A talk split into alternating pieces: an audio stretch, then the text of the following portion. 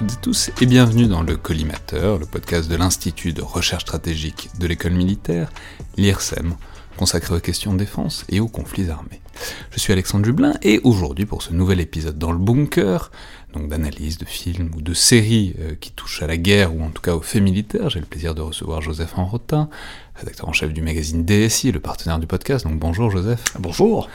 Et aujourd'hui pour parler d'une série qui est, qui est très intéressante à plein de niveaux, à la fois pour euh, son actualité, sa réactivité euh, vis-à-vis de d'actualité du du, monde militaire, et aussi peut-être pour le contenu, mais, mais on va en reparler, qui est donc la série Space Force, série Netflix, sortie, diffusée en 2020, avec notamment à l'affiche euh, Steve Carell, qu'on a connu dans The Office, où il jouait, enfin, il reprend un peu un rôle similaire à celui qu'il avait dans The Office, mais aussi John Malkovich, euh, Lisa Kudrow, qu'on a aperçu dans, enfin, qu'on connaît de la série Friends, euh, notamment en France.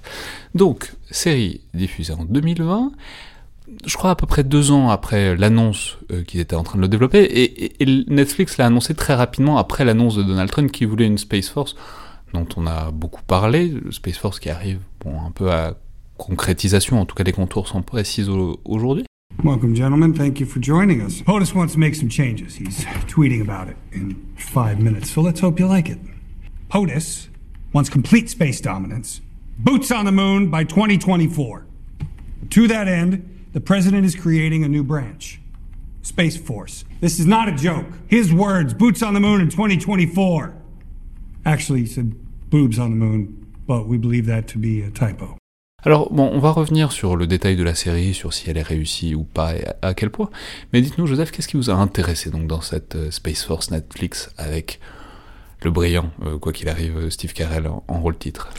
Alors, dès que j'ai vu en fait que Netflix allait le, le sortir, je me suis dit tiens, c'est marrant parce qu'on a effectivement une branche d'un service euh, américain et on a une branche qui, euh, qui se met en place et tout de suite elle devient un objet culturel. Donc on va faire une série dessus. Alors c'est vrai qu'au départ je suis un peu curieux, je me dis ok comment est-ce qu'ils vont traiter cette affaire-là et en réalité ils ont fait un traitement synthétique. Euh, au sens où on peut lire et, euh, voir cette série à plusieurs égards différents. Hein, il, y a, vraiment différents niveaux de lecture de, la série, et ça, moi, ça m'a beaucoup plu. Euh, parce qu'autant il peut y avoir des saillies d'humour extrêmement fines ou au contraire extrêmement grossières, et j'aime beaucoup ce décalage en tant que tel peut y avoir aussi bien de l'humour Groucho Marx que, euh, que, que, des, des formes d'humour beaucoup plus fines, mais en même temps, il y a du véritable humour militaire aussi euh, derrière, qui est un genre, à mon avis, à part. Jean Michelin dira peut-être le contraire, mais je ne sais pas. Non, mais c'est euh, vrai, ça reprend. je sais pas, moi, il y avait des moments où ça me faisait penser à Docteur Folamour, aux, aux, scènes de, de, de, de militaires dans Docteur Folamour, au sens où il y a, il y a parfois une sorte d'absurdité du monde de l'univers militaire et des gens en uniforme qui est pas si souvent que ça exploité euh, de manière comique vraiment, vraiment poussée. Et là, il y a quelques scènes où c'est vraiment à, hurler de rire là-dessus. Notamment, je songe à la première euh, scène de réunion des chefs d'état-major où ils essayent de décider euh, quelle serait la place de la Space Force dans la hiérarchie des armées et où, bref, où les gardes-côtes espèrent enfin ne plus être la dernière des armées et tout le monde leur dit que mais bien sûr vous serez toujours la dernière des armées et, et ça ne changera jamais. This is bullshit. Space is part of the air. Nerd works for me. Ah, hang on, hang on. I don't think there's air in space. Well, there certainly isn't any damn water, Admiral, so you don't get an opinion. Air Force used to just be part of the Army, Cake. I'd like to stuff you both back in. If there's no air or water, two questions. What is it exactly, and why can't they hear you scream? Well, at least Coast Guard isn't last in line anymore. Oh, you're still last. Oh, definitely last. You're behind Salvation Army, Lewis.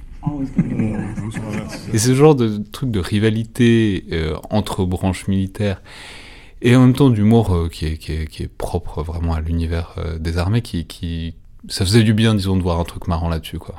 Ah, complètement. En fait, c'est, et vous avez tout à fait raison, c'est un humour révélateur, parce que derrière euh, euh, la saillie, notamment effectivement sur la place des, gardes-côtes, euh, derrière les, scènes où on voit le scientifique en chef, hein, Malkovich, qui discute avec Nerd, donc avec, le, chef de la Space Force, hein, le Chief of Space Operations, il y a une caricature aussi du monde scientifique, avec le scientifique de l'espace, qui dit, bah, voilà, l'espace c'est pour la découverte, c'est très Star Hein, c'est pour la découverte, euh, euh, la coopération, etc. Le militaire qui dit, bah non, voilà, non, c'est pour affirmer la puissance de l'État. Donc on a une, opposition qui est très caricaturale, mais qui est aussi révélatrice d'un certain nombre de, bah, de postures, parce qu'effectivement, la plupart des scientifiques civils qui travaillent sur l'espace bah, vont le voir plutôt effectivement euh, comme un, endroit euh, où doit se jouer euh, la coopération dans une logique d'espace commun et, et, permettant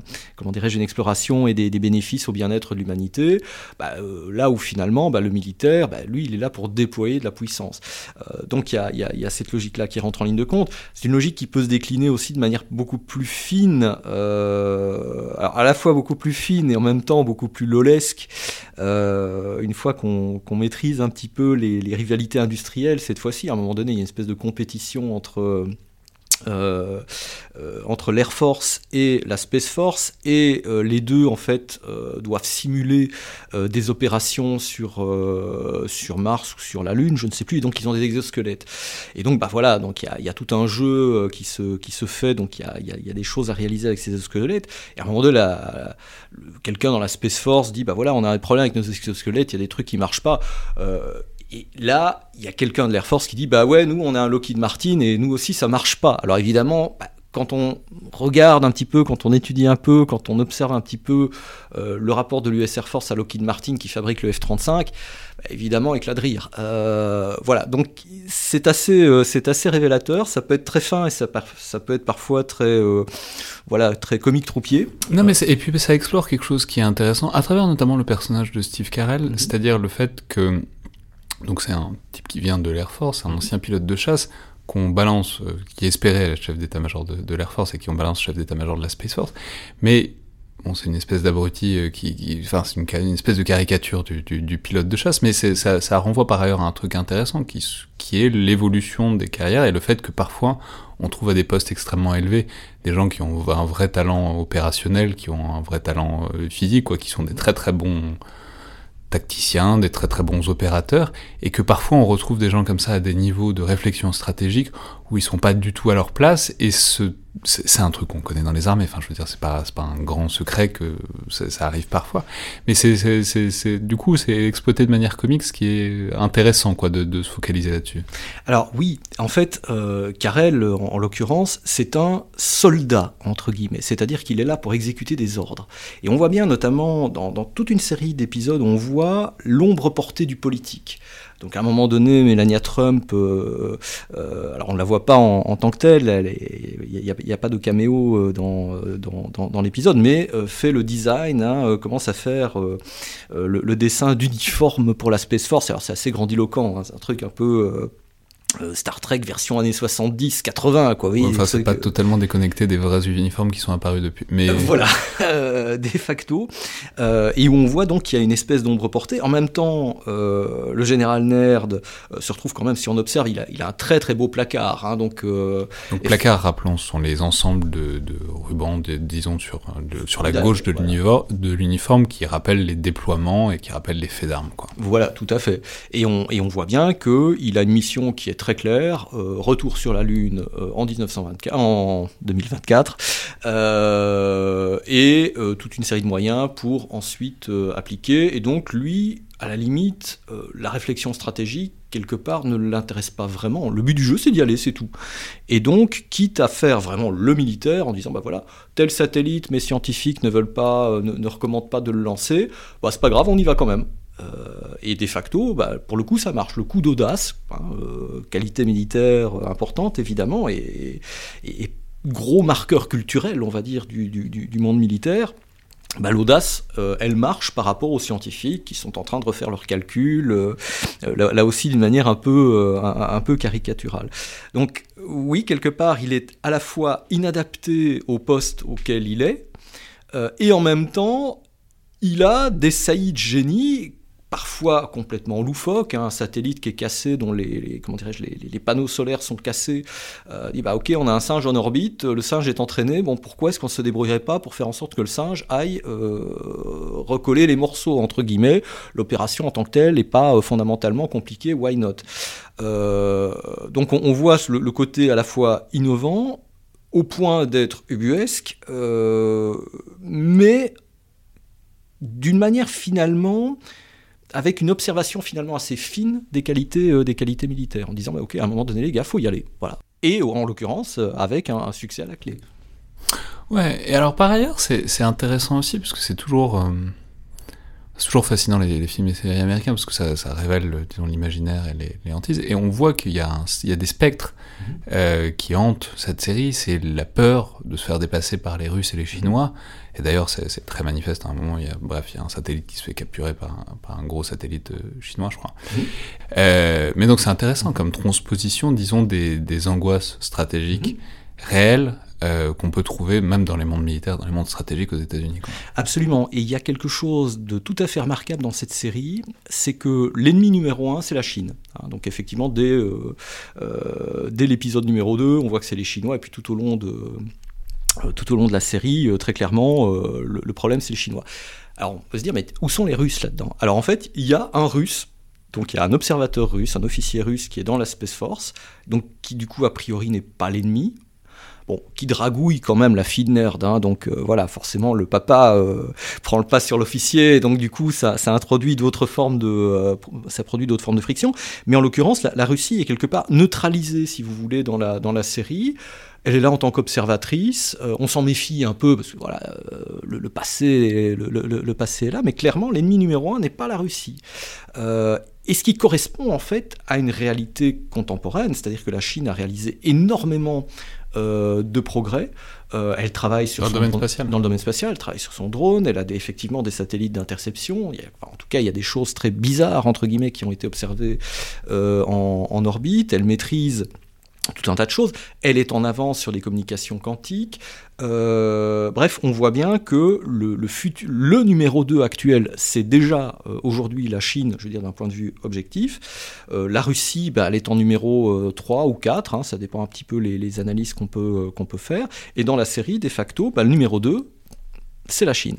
Et très clairement, il y a une ombre portée de la relation sino-américaine qui est là en permanence autour, de la, autour de la série et des épisodes. Ouais, et enfin, il y a un truc que je trouve intéressant aussi dans cette série, c'est que ça. C'est une critique extrêmement directe euh, de la politique militaire américaine très contemporaine, qui était plus si habituelle en fait depuis, je, trouve depuis le début des années 2000, depuis le 11 septembre. Je trouve que ça, ça renoue dans une certaine mesure avec une tradition d'antimilitarisme euh, cinématographique quoi d'Hollywood des années 60, 70, 80 c'est-à-dire l'idée que et Trump a peut-être déclenché quelque chose comme ça en poussant trop euh, les choses, en, prenant des décisions tellement absurdes. Enfin, cette Space Force, elle vient pas de nulle part, mais les, les, décisions sont apparues comme complètement absurdes, etc., brutalisant toute la réflexion stratégique euh, de fond qui pouvait être faite. Et du coup, on arrive avec une série qui est explicitement extrêmement critique d'une administration en place, ce qui était plus tellement le cas avant. Enfin, il y, a toujours eu des séries critique de, l'armée américaine, mais c'était plutôt ben, c'est Generation Kill, c'est Jared. C'est-à-dire c'est des critiques de l'absurdité euh, du fonctionnement, des, disons des difficultés euh, concrètes. Mais il n'y avait pas vraiment de trucs de, enfin je pense, hein, vous me direz si vous êtes d'accord, mais de d'espèces de, machines de guerre euh, cinématographiques contre une administration en place. Mhm. Euh, et je trouve que ce Space Force, et surtout dans le fait qu'il l'ait fait si rapidement, euh, en quoi, un an, un an et demi, alors que Trump était encore en mandat, il y a une espèce de, de rappel d'un passé long euh, de, de relations de l'industrie cinématographique américaine à l'armée. quoi.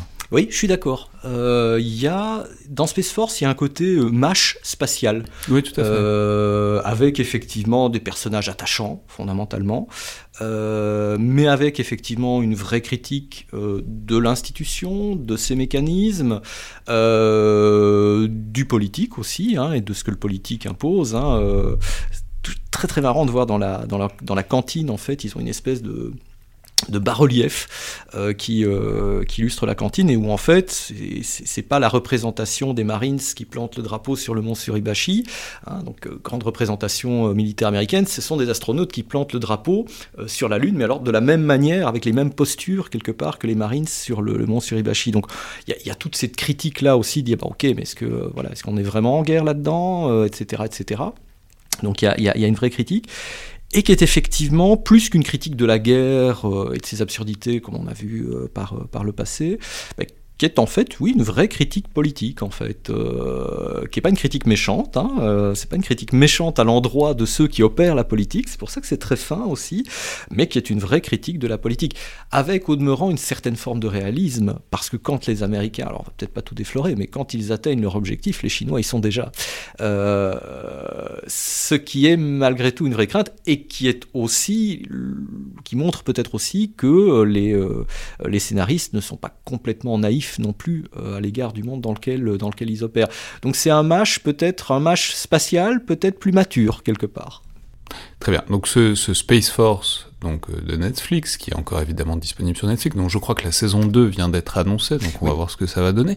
Avec quand même une petite réserve, je, précise, je trouve que c'est pas entièrement réussi, et je trouve que le point de vue euh, comique, que, que c'est plus intéressant en tant que critique et en tant qu'objet qui parle au monde militaire qu'en tant que comédie à l'état pur, parce que c'est pas toujours très drôle, je trouve que ça se perd un peu vers le milieu de la saison. Il faut avoir des clés en fait, il faut avoir les clés et, être un petit peu versé, on va dire, là-bas, pour voir effectivement au milieu de saison qu'il y a malgré tout toujours de l'humour, etc.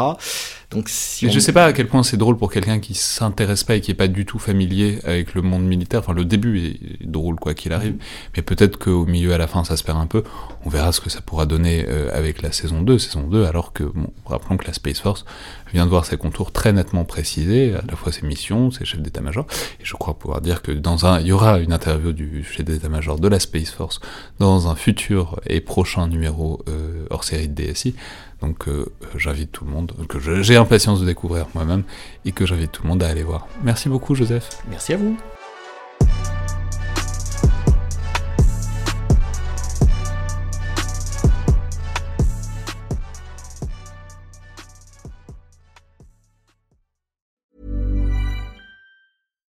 Hi, I'm Daniel, founder of Pretty Litter. Cats and cat owners deserve better than any old-fashioned litter. That's why I teamed up with scientists and veterinarians to create Pretty Litter. Its innovative crystal formula has superior odor control and weighs up to 80% less than clay litter.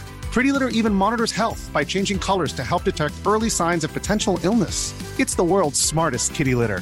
Go to prettylitter.com and use code ACAST for 20% off your first order and a free cat toy. Terms and conditions apply. See site for details.